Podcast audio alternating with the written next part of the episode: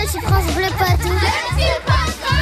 Les petits de vin. Bon, même si les petits pois de vin sont en train de faire un gros dodo ce matin à 7h24, parce que c'est demain le retour à l'école, ils répondent quand même à nos questions sur l'antenne de France Bleu Poitou, et notamment euh, aux significations et aux définitions d'expressions, comme mettre des bâtons dans les roues, ça veut dire quoi?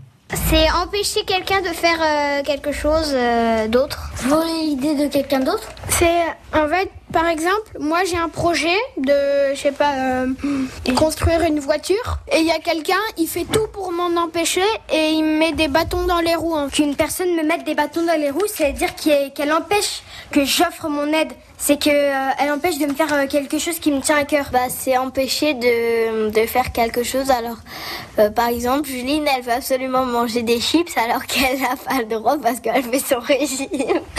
Et euh, ses parents, bah, ils lui disent euh, Non, Juline, tu peux pas le faire, mais Juline, elle veut vraiment le faire. Euh, casser quelque chose? Faut y penser au sens propre. Par exemple, j'ai une voiture et il y a une personne avec une autre voiture, elle prend un bâton et elle me les enfonce dans les roues et ça m'empêche d'avancer. Il faut jamais faire ça parce que ça embête les autres. De un, il y a le karma et de deux, mettez-vous à leur place. Ouais, ouais, ouais, il y a le karma, de toute façon, quoi qu'il arrive.